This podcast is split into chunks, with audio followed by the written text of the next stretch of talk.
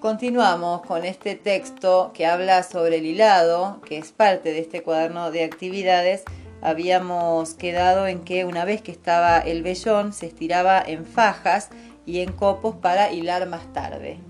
Para este fin, continúa así diciendo el texto, se proveían de un trocito de madera convenientemente elaborada el uso, en su extremo inferior lleva la tortera, que consiste en una piedra redondeada y con un hoyo en el centro.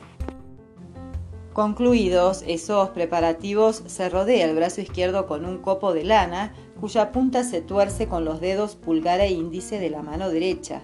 Esa parte del copo reducida a hilo se amarra en el cuerpo del uso.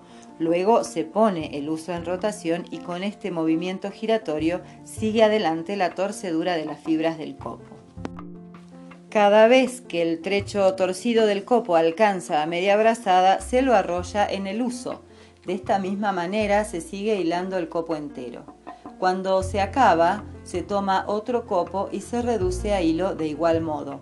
Una vez lleno el uso, la hiladora toma otro, llena a continuación dos, tres, cuatro y más usos. Después de haber hilado toda la lana, se empiezan a ovillar las hebras de los usos.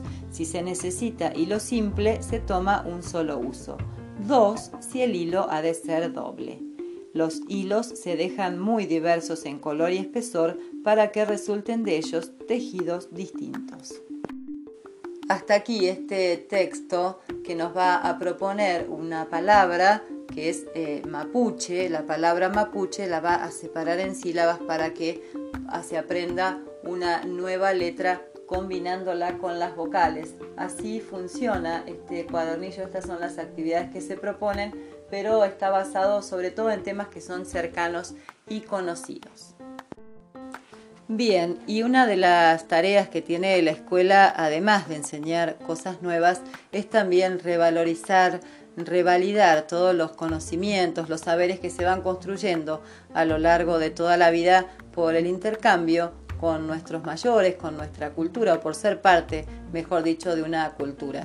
Es por eso que después de la pausa musical vamos a hablar sobre algunas plantas medicinales, datos que se fueron recopilando a partir de charlas en los distintos parajes y que también forman parte del cuaderno de actividades.